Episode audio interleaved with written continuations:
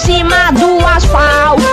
Foi pra uma lagoa e encontrou um sapo. Depois ele viu um humano e percebeu que quando ele pisou no sapo, o sapo morreu. Ele correu muito pra não ser pisado. Depois aí ele encontrou um cavalo. Ele correu tanto que até encontrou